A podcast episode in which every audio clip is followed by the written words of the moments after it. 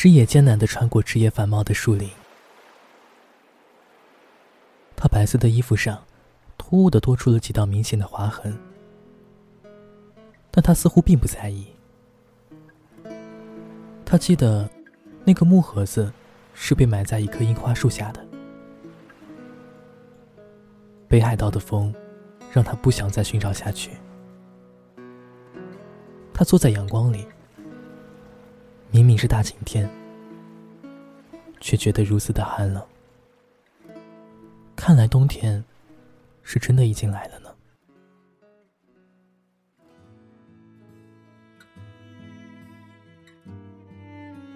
亲爱的师爷，距离上次收到你的信，已经过了整整一个秋天了。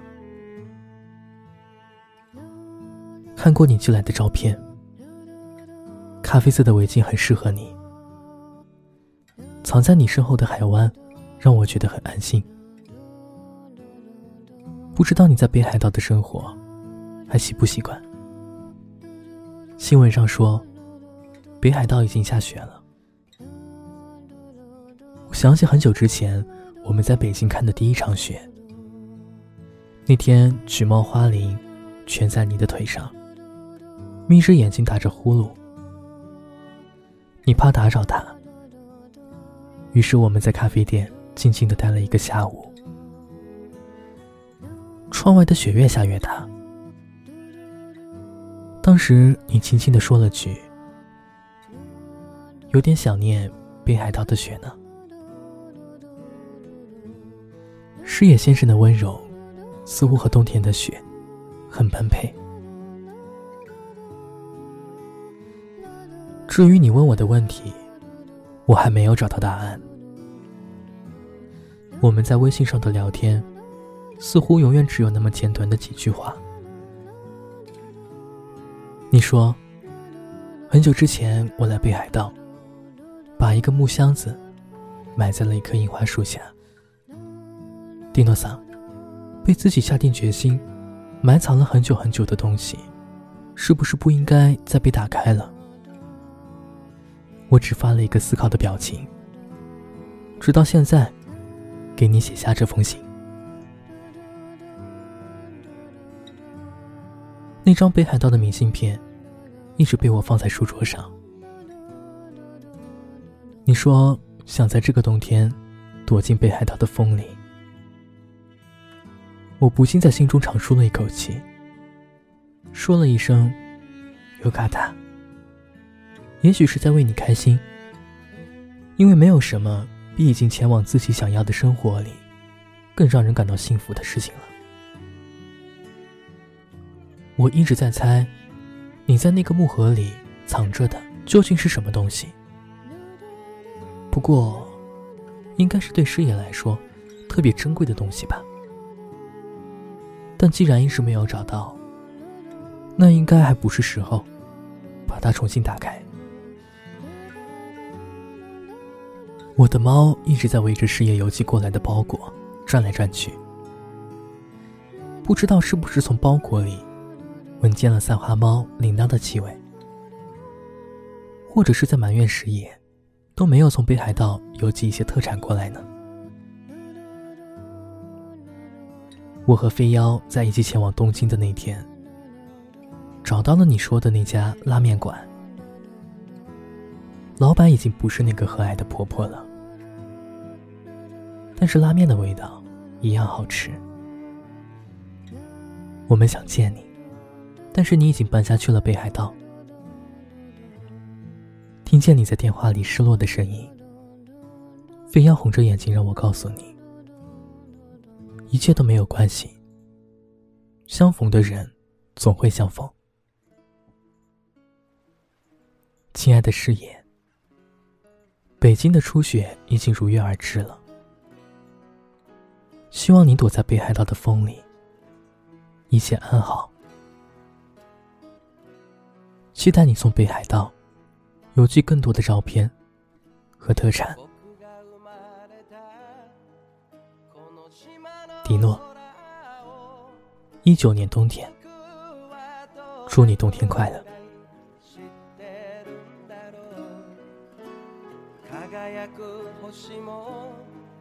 流れる雲も名前を聞かれてもわからないでも誰より誰よりも知っている悲しい時も嬉しい時も何度も見上げていたこの空を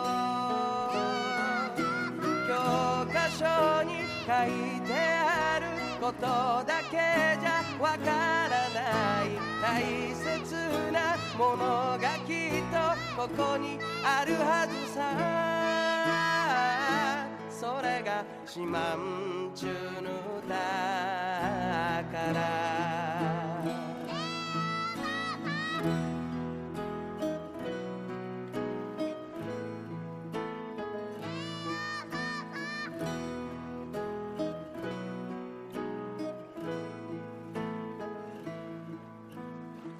僕が生まれたこの島の海を僕はどれくらい知ってるんだろう汚れてくサンゴも減ってゆく魚もどうしたらいいのかわからないでも誰より誰よりも知っている砂にまみれて波に揺られて少しずつ変わってゆくこの海をテレビでは映せないラジオでも流せない大切なものがきっとここにあるはずさそれが島ん中の歌から」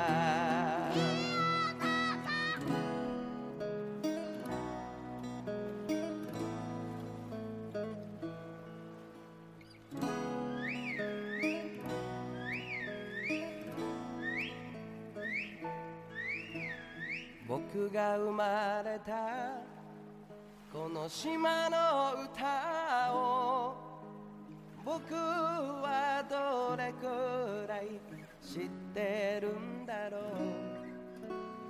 うばらまも電車も言葉の意味さえわからないでも誰より誰よりも知っている祝いの夜も祭りの朝もどこからか聞こえてくるこの歌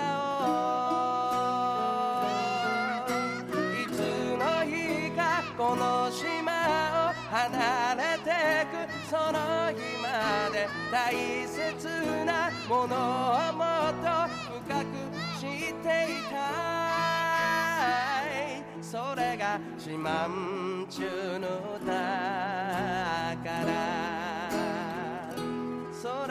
自慢中の宝